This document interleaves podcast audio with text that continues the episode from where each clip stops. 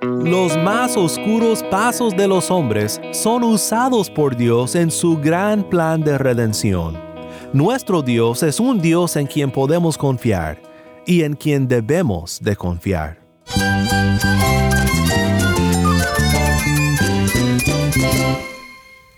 Cristo es mi todo. Cristo es el Rey del universo, es quien guía nuestras vidas. Él es grande y amoroso. Él es real. Solamente Jesucristo es nuestro Señor y Salvador.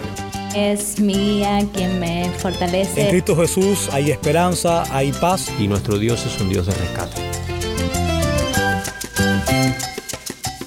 Estás escuchando a El Faro de Redención, Cristo desde toda la Biblia para toda Cuba y para todo el mundo. Mi nombre es Daniel Warren, gracias por acompañarme aquí en El Faro. Hoy comenzamos nuestra segunda semana de estudios en el libro de Esther, en una serie titulada El Evangelio según Esther. Te recomiendo que si nos escuchas por primera vez o si te perdiste de la programación de la semana pasada, visites nuestra página web donde podrás escuchar los estudios de la primera semana. Visítanos en elfaroderedención.org diagonal escuchar. elfaroderedención.org diagonal escuchar.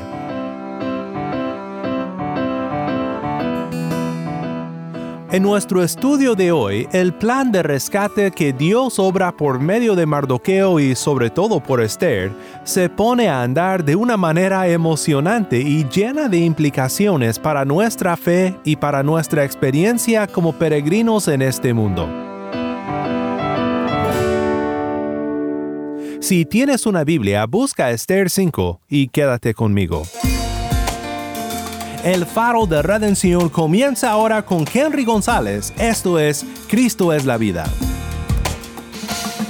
Caminaba por la vida sin dirección, tratando de ser feliz a mi manera, buscando llenar el vacío que llevaba en el centro de mi corazón. Después de tanto vagar, solo encontré lleno de dolor y falsedades.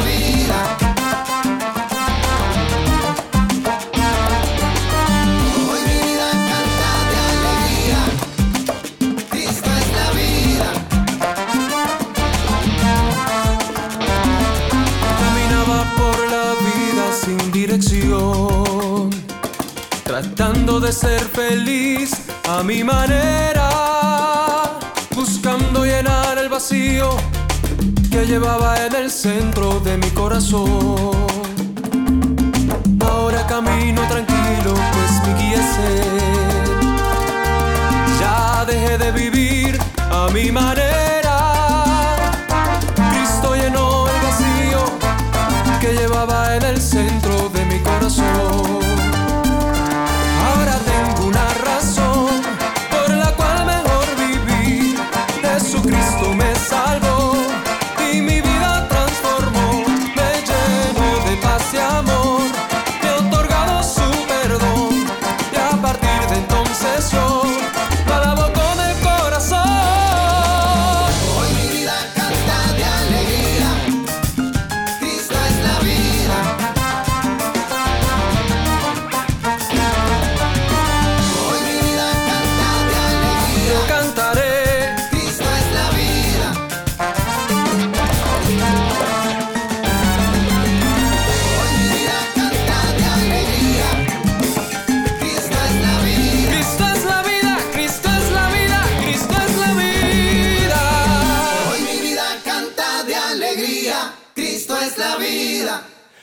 Cristo es la vida, canta Kerry González. Mi nombre es Daniel Warren y esto es El Faro de Redención. Cristo desde toda la Biblia para toda Cuba y para todo el mundo.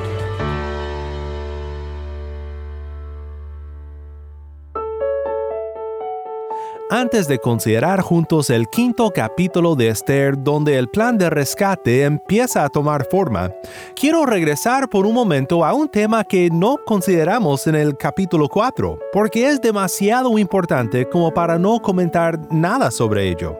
Me refiero al ayuno del cual leemos en 4 versículo 15 en adelante.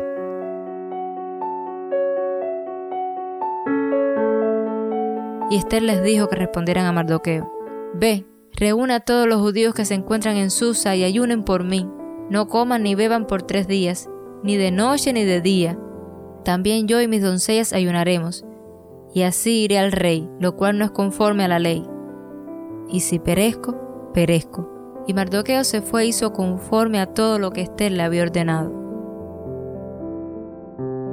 Hay algunas cosas que podemos notar de este ayuno hablábamos de la solidaridad que compartimos con nuestros hermanos en Cristo cuando nos identificamos con el pueblo de Dios, regocijándonos con los que se regocijan y llorando con los que lloran. Es interesante, Esther ha contado el costo de contarse como una del pueblo de Dios, y aunque no puede estar presente para el ayuno, existe una solidaridad, una experiencia compartida mientras ella y el pueblo se preparan para lo que viene. El pueblo afuera del palacio en ayuno y la reina con sus doncellas dentro del palacio también hacen ayuno es una imagen poderosa, ya sea que estemos en una posición elevada en la sociedad o entre los marginados y pobres. Lo que nos une con nuestros hermanos en Cristo es el fuerte vínculo de nuestra identidad como pueblo de Dios. Otro punto histórico y también significante es notado por el comentarista David Firth. Firth dice, Además, si estos eventos se llevan a cabo en el día en el que el edicto fue promulgado, significaría ayunar en el día de la Pascua, justo el tiempo cuando los judíos debían de estar de fiesta celebrando su liberación de Egipto. Un reto difícil, dice Firth, y complejo, requiere completo compromiso a Dios y a su pueblo, incluso la posibilidad de poner a un lado lo que puede ser considerada la práctica normal de la fe. En las palabras de Eclesiastés, hay un tiempo señalado para todo, y hay un tiempo para cada suceso bajo el cielo, tiempo de llorar y tiempo de reír, tiempo de lamentarse y tiempo de bailar. Aunque no se menciona la oración ligada a este ayuno, como normalmente es el caso en los ayunos bíblicos, es implícito en la práctica y también de esperarse en el libro de Esther donde el enfoque ha estado siempre en las circunstancias y las acciones de los humanos dentro de un contexto donde Dios es silencioso, pero en todo activo por su providencia fiel. Algo también que sobresale en esta escena es el contraste entre las opulentas fiestas de Asuero, al parecer una característica común en su imperio, y entre el ayuno de los judíos. ¿Qué significa este ayuno en un imperio glotón? Para mí ha sido muy impactante en lo personal pensar en este contraste porque creo que ilustra de gran manera la peculiaridad del pueblo de Dios en este mundo, en aquel entonces y también ahora. Algo que caracteriza por lo general a los poderosos, las personas de prestigio y los que tienen puestos importantes en cualquier sociedad es una tendencia al exceso en el uso de los buenos regalos que Dios da para ser disfrutados y recibidos con agradecimiento.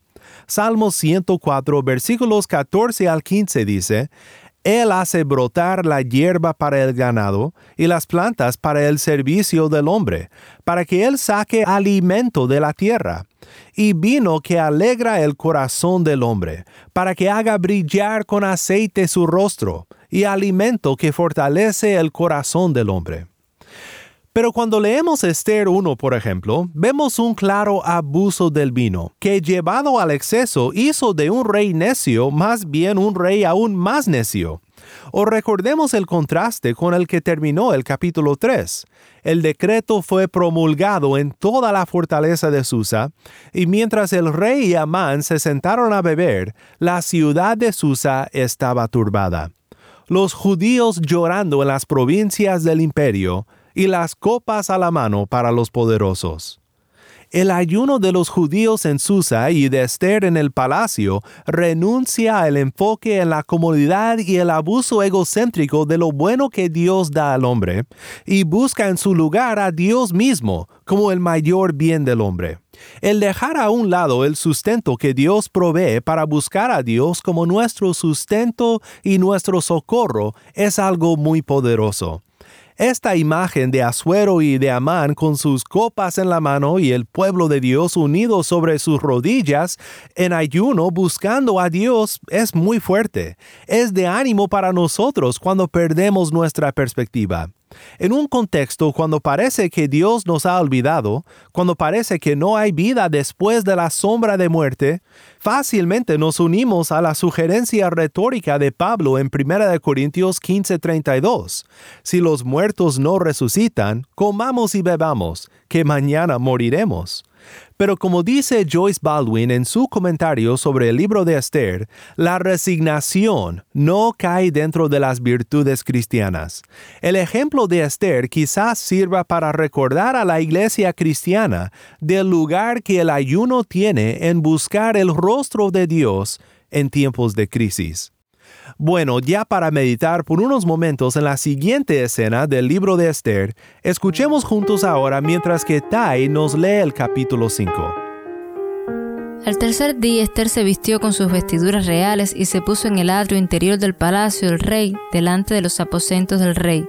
El rey estaba sentado en su trono real en el aposento del trono, frente a la entrada del palacio. Cuando el rey vio a la reina Esther de pie en el atrio, ella obtuvo gracia ante sus ojos. Y el rey extendió hacia Esther el cetro de oro que estaba en su mano. Esther entonces se acercó y tocó el extremo del cetro. Y el rey le dijo, ¿Qué te preocupa, reina Esther? ¿Y cuál es tu petición? Hasta la mitad del reino se te dará. Esther respondió, Si le parece bien al rey, venga hoy el rey con Amán al banquete que le he preparado. Traigan pronto a Amán para que hagamos como Esther desea, dijo el rey. Y el rey vino con Amán al banquete que Esther había preparado. Y mientras bebían el vino en el banquete, el rey dijo a Esther, ¿cuál es tu petición? Te será concedida. ¿Y cuál es tu deseo? Aún hasta la mitad del reino se te dará.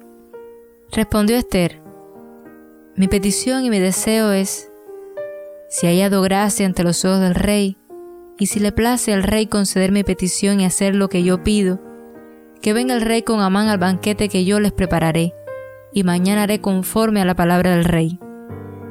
Aquel día Amán salió alegre y con corazón contento. Pero cuando Amán vio a Mardoqueo en la puerta del rey y que éste no se levantaba ni temblaba delante de él, Amán se llenó de furor contra Mardoqueo. Amán, sin embargo, se contuvo. Fue a su casa y mandó traer a sus amigos y a su mujer Ceres. Entonces Amán les contó la gloria de sus riquezas, la multitud de sus hijos y todas las ocasiones en que el rey lo había engrandecido y cómo lo había exaltado sobre los príncipes y siervos del rey. Y Amán añadió, aún la reina Esther no permitió que nadie, excepto yo, viniera con el rey al banquete que ella había preparado. Y también para mañana estoy invitado por ella junto con el rey. Sin embargo, nada de esto me satisface mientras ve al judío Mardoqueo sentado a la puerta del rey. Su mujer Ceres y todos sus amigos le dijeron, haz que se prepare una horca de cincuenta codos de alto, y por la mañana pide al rey que ahorquen a Mardoqueo en ella. Entonces ve gozoso con el rey al banquete. Y el consejo agradó a Amán, y mandó preparar la horca. Gracias, Tai. Nuevamente esta fue la lectura de Esther capítulo 5. Sé que las divisiones en capítulos y versículos de los libros bíblicos no sucedió hasta más tarde y no son originales, pero ¿en qué suspenso nos suelen dejar? Especialmente en Esther. Versículo 14. Y el consejo agradó a Amán y mandó preparar la horca. Nota cómo Esther, ahora por primera vez en la historia, empieza a navegar con fidelidad y con lo que podemos llamar una santa astucia con sus dos identidades, reina de Persa e hija de Israel. Vimos en el capítulo 2 a una joven realmente pasiva, siguiendo la corriente, haciendo lo que le correspondía como ciudadana, pero sin mucha evidencia de hacer el intento de vivir con fidelidad en sus dos mundos. Era una persona agradable. Creo que podemos decir que era una de estas personas de las que decimos todo lo que toca se convierte en oro. Encuentra favor a donde quiera que vaya, pero ahora toma el pleno poder de su posición como reina y lo usa dentro de lo que puede para servir al Señor. A pesar de entrar a la presencia de Asuero en sus vestiduras reales, no puede estar segura de qué pasará. Ya hemos dicho, la pena de muerte podía esperar a cualquiera que entrara a la presencia del rey sin haber sido convocado a su presencia. El narrador multiplica su uso del lenguaje real para hacernos sentir el peso de la escena y dice, se puso en el atrio interior del palacio del rey delante de los aposentos del rey. El rey estaba sentado en su trono real en el aposento del trono, frente a la entrada del palacio. ¿Sientes el peso de esta escena, la majestad de este lugar y cómo se ha de haber sentido Esther entrando a la presencia del rey? Y entonces llega el momento que Esther había esperado con temor y trepidación. Cuando el rey vio a la reina de pie en el atrio, ella tuvo gracia ante sus ojos, y el rey extendió hacia Esther el cetro de oro que estaba en su mano. Esther entonces se acercó y tocó el extremo del cetro. Y todos suspiramos. Ella se acerca y toca el extremo del cetro, el símbolo de su vida y de su muerte, el símbolo del poder del rey que decidía si viviría o moriría. Ahora, antes de continuar, no pienso que siempre tenemos que ver a tales detalles como claras referencias a la obra de Cristo, para nuestra redención, pero reconociendo esto, creo que sí podemos sentir en esta escena por lo menos una sugerencia para el creyente de este lado de la cruz del Calvario de lo que Cristo hizo por nosotros.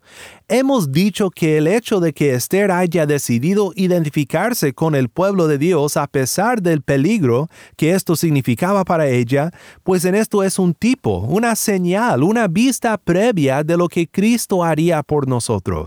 No puedo evitar ver los contornos del Evangelio en esta escena.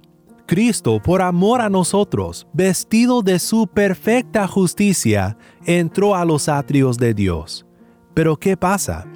Aquel a quien el cetro de la justicia de Dios debía de haber sido extendido en aprobación, recibió el castigo de nuestros pecados. Fue condenado con nuestra condenación. El cetro cayó sobre él con la condenación que tú y yo merecemos, para que todos los días tú y yo podamos hallar gracia en los ojos de nuestro Padre y acercarnos con confianza al trono de esta gracia, para recibir misericordia y gracia para la ayuda oportuna. Imagínalo, porque Cristo, el mejor Esther, se dispuso a sacrificarlo todo por ti, y a diferencia de Esther, sí sufrió el castigo de Dios. Tú puedes tocar al extremo del cetro con confianza. Podemos besar al cetro de la ley de Dios que nos condenaba como pecadores, y agradecidos por su gracia, vivir como personas redimidas en este mundo podemos navegar el complicado contexto de nuestro peregrinaje con fidelidad, imperfecta, todavía en proceso y en desarrollo, pero sí con fidelidad, con obediencia. ¿Qué hace Esther? Esther busca salvar a su pueblo, pero de manera paciente, cuidadosa, con santa astucia, como sabemos por el resto de la historia. No pide en el momento la liberación de los judíos, el contexto no se prestaba para ello. Esto era algo que tomaría preparación, un poco más de tiempo. Este es un problema que requiere más que un solo banquete para resolverse ella pone a andar un plan basada en dos cosas con las que ella podía contar Al rey siempre le encantaba un rico banquete, y el elevado ego de Amán jamás podría negar una invitación tan halagadora. La historia culmina en el suspenso de la horca, probablemente una estaca sobre la cual Amán piensa ensartar a Mardoqueo. Y Dios en su providencia sigue dirigiendo cada paso del enemigo. La invitación de Esther lo tiene volando por las nubes. Luego Amán mira a Mardoqueo y se enfurece de nuevo con el hombre que no se digna de honrarle como él quisiera. Es cómica la manera en la que Amán le cuenta sobre su consternación a su mujer, y reminisciente de la historia de Acab y cómo llora a Jezabel por la viña de su vecino en Primera de Reyes capítulo 21. Esther me quiere, dice Amán, Mardoqueo no me quiere. Recordemos en todo esto que Dios, aun en momentos de ausencia aparente, está más que presente en los pasos que damos para bien o para mal. Dios usa a Mardoqueo y a Esther ahora del lado del pueblo y caminando en su voluntad. Dios usa a Amán y a los consejos de su esposa, por más macabros que sean, para avanzar a su plan. Recordemos las palabras de Pedro en su primer sermón en el día de Pentecostés. Hombres de Israel, escuchen estas palabras. Jesús el Nazareno, varón confirmado por Dios entre ustedes con milagros, prodigios y señales que Dios hizo en medio de ustedes a través de él, tal como ustedes mismos saben. Este fue entregado por el plan predeterminado y el previo conocimiento de Dios, y ustedes lo clavaron en una cruz por manos de impíos y lo mataron. Pero Dios lo resucitó, poniendo fin a la agonía de la muerte, puesto que no era posible que él quedara bajo el dominio de ella. Sepa pues con certeza toda la casa de Israel que a este Jesús a quien ustedes crucificaron, Dios lo ha hecho Señor y Cristo. Los más oscuros pasos de los hombres son usados por Dios en su gran plan de redención. Nuestro Dios es un Dios en quien podemos confiar y en quien debemos de confiar. ¿Quién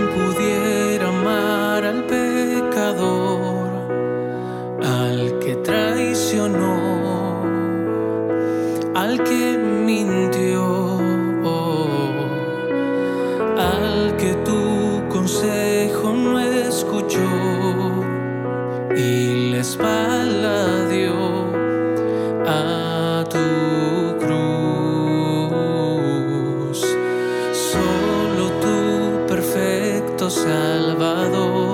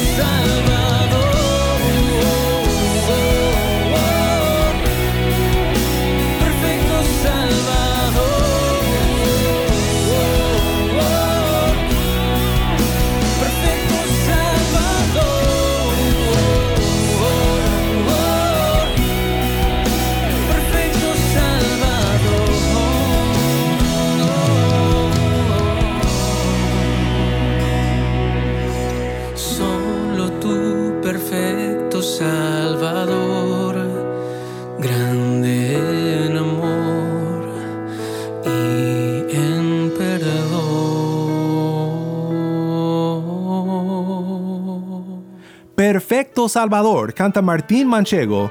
Mi nombre es Daniel Warren y esto es El Faro de Redención. Qué gran comienzo a nuestra segunda semana de estudios. El suspenso de una horca preparada para Mardoqueo una reina que ahora con valentía emplea una santa astucia para rescatar a su pueblo y mucho más por ver aún en esta historia que nos enseña tanto sobre la providencia de Dios, la preservación de su pueblo y nuestro peregrinaje en este mundo, lejos de la patria celestial a la que pertenecemos por el sacrificio de Cristo, el mejor Esther. Mi oración es que el Espíritu nos cambie al estudiar este libro, para que con la confianza de los redimidos aprendamos a navegar con fidelidad este mundo tan complejo. Que Cristo nos mantenga en sus caminos, por su gracia.